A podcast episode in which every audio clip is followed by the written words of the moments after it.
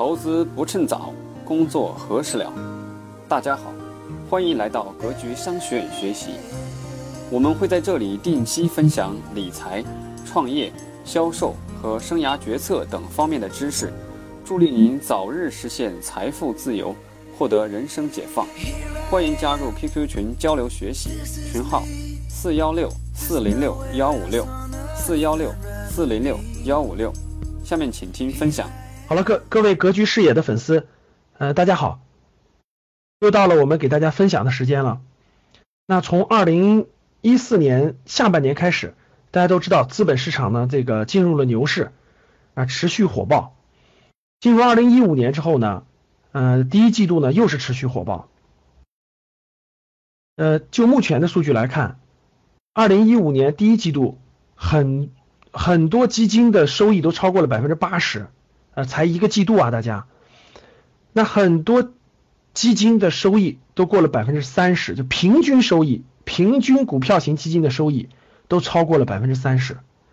啊，这个是非常可观的。大家想想，你的资产放在基金里，风险相对较小的情况下，一个季度就能增长百分之三十，啊，这就是牛市非常重要的特征。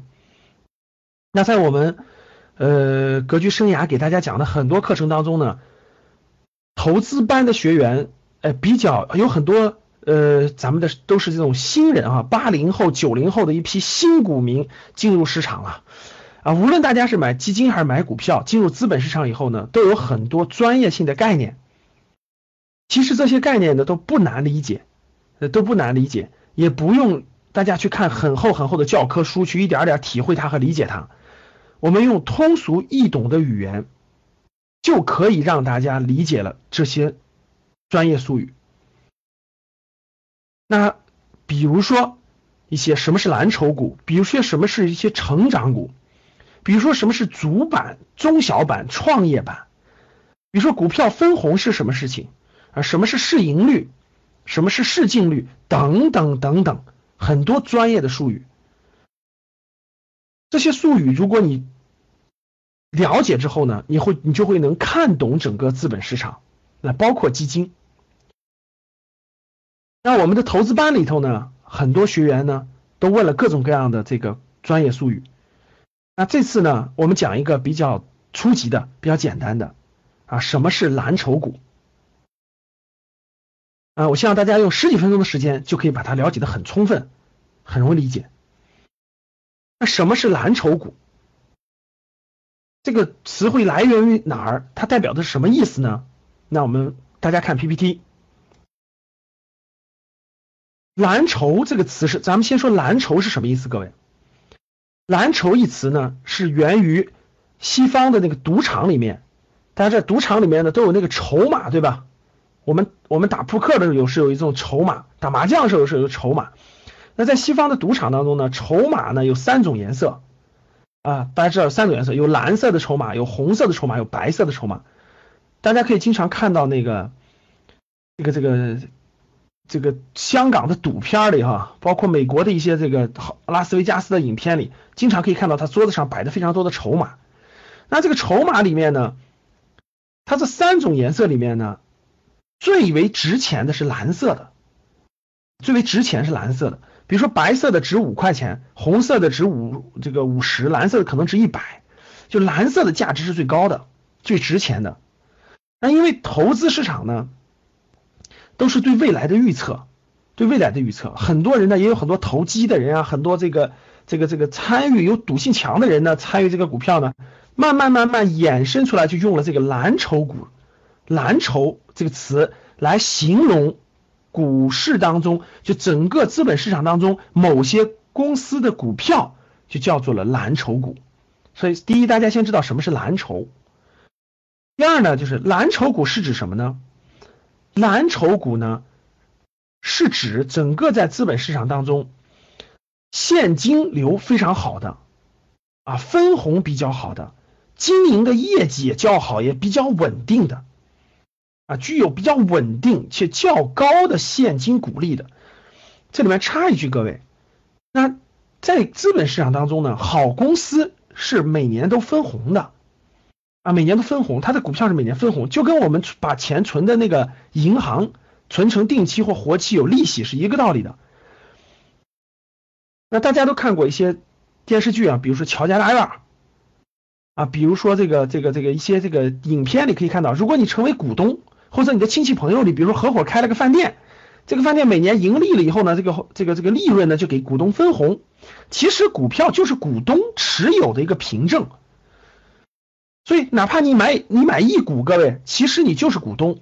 如果这个公司盈利了，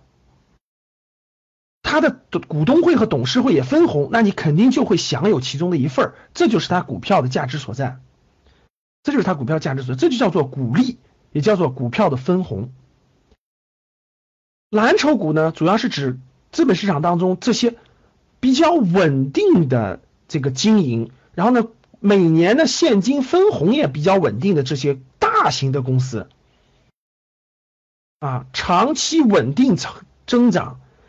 分红股息每年都有啊，大型的一些股票，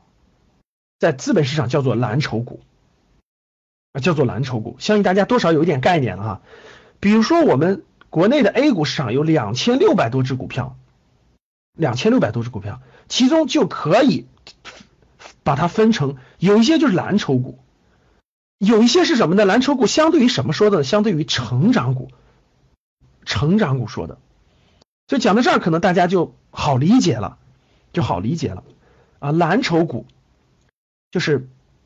业绩比较稳定，有合理的增长，每年有很好的现金分红的大型的一些这个公司。这些公司都比较大啊，所以它都是一些。已经发展的比较成熟的行业，才能有很多大型的公司。啊，我们很很多格局的学员呢，都参加过我们的生涯决策课，对吧？就有些行业呢，它已经过了这个高速成长期，里头的寡头垄断已经形成了。那这里面的公司呢，很多都是这种蓝筹股的公司。所以说，蓝筹股公司呢，比较多的出现在传统的一些工业、资源行业、能源行业、金融行业等等这些行业比较多的蓝筹股。那蓝筹股呢？它的特性，从概念大家已经知道了，可以清晰的知道它的特性。蓝筹股就是有着优优良的业绩，业你业绩要优良，不能波动太大了，波动太大你很难入选蓝筹股哈。收益稳定，一般来说，优良的业绩就代表着这个公司是行业的前三名，各位，或者说是它无论是从技术上，还是品牌上，还是这种。呃，营业额上其实已经是行业的垄断地位了。第二就是收益比较稳定，就作为股民来说呢，每年的收益它稳稳当当的给股民分红，就是收益稳定。哎，股本规模大，就它是个大公司，它股本非常多，规模特别大，动辄就上，现在都是上千亿的公司了哈，上千亿，甚至工商银行能上万亿。以前的小的时候肯定是几，比如说一百年前的几十亿就是大公司了，再往后。几百亿就是大公司了，现在都几千亿的大公司了啊，然后红利比较优厚，大家看到了啊，股价走势比较稳健，就它它的上下波动呢也波动，特别是随着整个资本市场的牛市和熊市上下波动，但是它的波动呢没有那么剧烈啊，没有那么剧烈，不像我们的这个有些股票哈，直接涨叉叉叉涨到天上去了，然后跌跌跌跌到地下去了，啊，没有这么相对来说没有这么剧烈，因为它盘子比较大。市场形象比较好，什么叫做市场形象比较好呢？市场形象好的意思就是，这种公司呢，这个普通股民、大众股民对于它的持有那个股民数量也比较多啊，每年业绩也稳定等等，就形成了比较好的市场形象。那这个蓝筹股呢有几个特性哈，其中第一个就是它它在不同的时期它的表现相对还可以，比如在萧条时期的时候。经济萧条时期的时候，这种公司呢，因为它比较稳定了，占据了行业的龙头地位，所以它能够制定出呢，保证公司发展的计划与措施。就在萧条时期呢，它比较能抗风险。在繁荣时期呢，繁荣时期，公司经济形势非常好，这样的公司呢，能够发挥出最大的能力，创造利润，它的利润会会那个大幅度的增长，因为它已经布局完成，卡位比较好。在通胀时期，就在整个这个这个通胀时期呢，公司的实际盈余能力保持不变或还有所增加，所以这样的公司其实就是各个行业的寡头垄断，寡头垄断。这样的公司呢，业绩稳定，有较高的分红，有股息，所以很多普通股民买它的时候呢，冲的就是它的分红，就冲着它就分红啊。最典型的，给大家举几个这个例子，比如说工商银行，工商银行现在啊，咱们现在讲这个课是二零一五年的四月份了，它每年的分红其实都将近百分之五，它市值一万两千亿，它每年分红百分之五，大家想想，现在你把钱存的银行。其实你一年的利息定期利率也就百分之三左右，而这个公司每年的分红都到百分之五，啊，招商银行有这个分红平均能达到百分之六点多，这就是非常好的蓝筹。你不求它股价上涨，你每年分红都是个很高的收益，这就是蓝筹股的一个重大的一个特征啊。那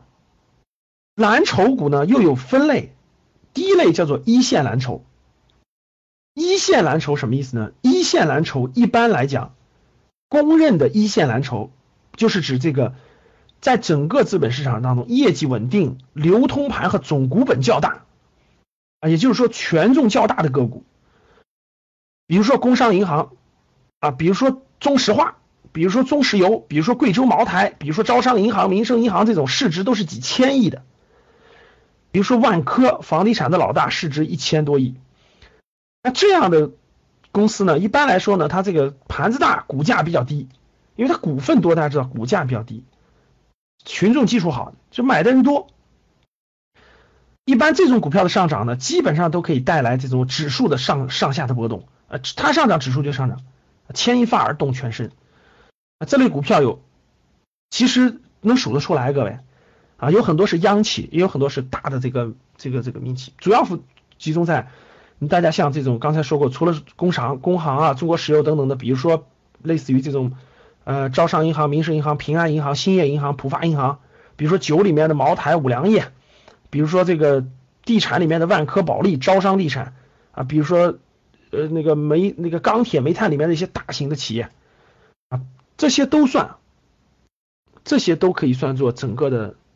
蓝一线蓝筹。那一线蓝筹呢？一般来说呢，它在牛市当中的时候呢，是最后启动的爆发性，因为它大；在熊市的时候呢，一般都是它是跌到了比较底部，基本上很多市盈率都可以破一，都可以破一。比如说咱们航空里面的中国国航，在航空里面的国航，整个在一四年九月份的时候，它市净率都破一了，就它的市值还不如它净资产多啊，这就是一个基本是一个熊你熊市到底，牛市要启动的信号。啊，我就是从国航的这个整个它的估值的这个这个这个市净率达到了零点九几这个地方判断出来，整个牛市启动的啊，所以蓝筹股是整个股市的风向标的作用。那第二类就叫做二线蓝筹，二线蓝筹呢，指的是它在市无论是在市值，就整个公司的市值，还是它的行业地位上。以及知名度上，它比刚才我们说的那一批一线蓝筹呢，要稍微逊色一些，稍微逊色一些。但是相对于一线蓝筹说的啊，不是相对于普通成长股说的。比如说张裕，大家看张裕葡萄酒，它属于酒里的，也是大企业，几百亿市值，但是它比不过茅台，比不过五粮液，对不对？啊，比如说医药里头，云南白药等等的。啊，比如说这种它的规模方面，比如家用电器的规模比不过金融，比不过能源，比不过那更大的，对吧？比如说格力电器现在上千亿的，对吧？海尔、美的，就在资本市场上它的份额还是比较大的，啊，市值也比较大。比如说大家知道机械里边的三一重工、葛洲坝等等，中联重科这些这些都属于是二线蓝筹。二线蓝筹，其实呢，这些公司啊，有时候。这个没有标准答案，各位，哎，你说这个公司就一定属于一线蓝筹吗？那个公司就一定属于二线蓝筹吗？不是，啊，其实它的划分呢是大家就是这种应该叫做是概率上的划分，不是那么严格意义的。啊，有些人也把比如说格力电器放在一线蓝筹里，有些人把它放到二线蓝筹里，这个不重要，重要的是大家知道这个概念，有的是一线蓝筹，有二线蓝筹，他们对整个整个大盘或者市值的场的影响是不一样的。啊，不一样的，他们其实也都是龙头企业啊，但是他们都可以叫做蓝筹股相对于成长股来说，他们都可以叫做蓝筹股，都可以叫做蓝筹股啊，这是二线蓝筹，二线蓝筹。那这个蓝筹股的重要的特征怎么判断呢？我觉得有几个特征大家要知道，只要知道这几个特征，你就能知道谁是蓝筹股，谁不是蓝筹股。第一个，小盘股肯定不是蓝筹股，比如创业板里头，大家知道创业板三零零开头的，那就不是都不是蓝筹股，因为它最大的市值也就几百亿，虽然到几百亿，但是它还不到那个蓝筹的地步，所以小盘股肯定不是蓝筹股啊，它无法起到对整个资本、整个这个股市这个影响的地步。第二个就是大型公司的股票一定不一定是蓝筹股，但是蓝筹股却一定是大型公司的股票，这点大家明白？就一个公司很大，但它不一定是蓝筹股，为什么？它业绩可能不稳定，它分红可能不好，它可能是亏损的，等等等等都可能。比如说很多煤炭啊，很多钢铁可能它很大，但是它不一定是蓝筹股，有没有这样的？有，波动性大，它不稳定，它分红不好。这这些公司也是大公司，但它不是蓝筹股，而蓝筹股一定是大公司，所以大家明白，蓝筹股一定是大公司里面业绩稳定、增长优异的这种股，呃，分红稳定、持续稳定的这种股票。蓝筹股不是资产重组股啊，蓝筹股是大公司，它一般在一个行业里都是寡头垄断地位，所以它不会经常资产重组的，它资产太庞大了，各位，资产大家知道这个这个里头稍微。解释一下什么叫资产重组股啊？等以后有机会我们单独详细讲一下这个模块。资产重组股就是大家知道借壳上市，就有些公司本来是做药的，后来他突然收购了一家体检机构，其实他的资产就完全变成了一家医疗健康方向了，他资产就相当于发生了重大重组。说白了，这个公司的业务就发生变化了啊。最近这两天涨得非常火的叫苏江苏三友吧，刚刚收购了每年大健康，每年大健康就属于是。健康体检里的前三名，所以它股票连连涨停，这就叫做资产重组。资产重组股不是蓝筹股，蓝筹股是在某个领域当中经营的非常稳健的，啊，频繁这种资产重组的不是蓝筹股。还有一个指标是什么呢？蓝筹股不会是多元化经营的公司，因为蓝筹股不会是多，蓝蓝筹股都是在某个领域当中做的非常扎实、非常稳健。比如说美国的麦当劳、肯德基，比如它可口可乐，比如它的通用电器，比如说它的这个这个这个。汽车，它都是在某个系、某个大行业里头做的非常渣的啊，它不会是那个到处乱做的，到处乱做它很难成为这种蓝筹股。通过这些特征呢，我相信大家能明白，大致就明白了整个什么是蓝筹股啊。这个蓝筹股是相对于谁来说的呢？各位，蓝筹股是相对于成长股来说的，蓝筹相对成长股来说的。当你能区分出蓝筹股和成长股的话呢，其实这里面就有太多的故事可以给大家讲了啊。比如说现在创业板的中小板的高成长是成长股已经达到了宇宙价是吧？叫神创板啊。比如说现在蓝很多蓝筹还比较低，那什么什么时候蓝筹和成长股它们的交替关系是什么样的呢？未来会怎么影响我们的资本市场呢？这些都非常有意思。那我们就下一期争取给大家分享这个主题：蓝筹股与成长股的故事。好，那那个非常欢迎大家关注我们格局视野的呃相关的资讯。这是我们的网站啊，格局一百点 com。我们的微信公众号是格局三六五，格局三六五啊，大家也可以扫我们这个二维码，加上我们会有。通知包括我们视频的通知，每天我们会有相关的文章和好的内容推送给大家。好的，嗯，非常感谢大家。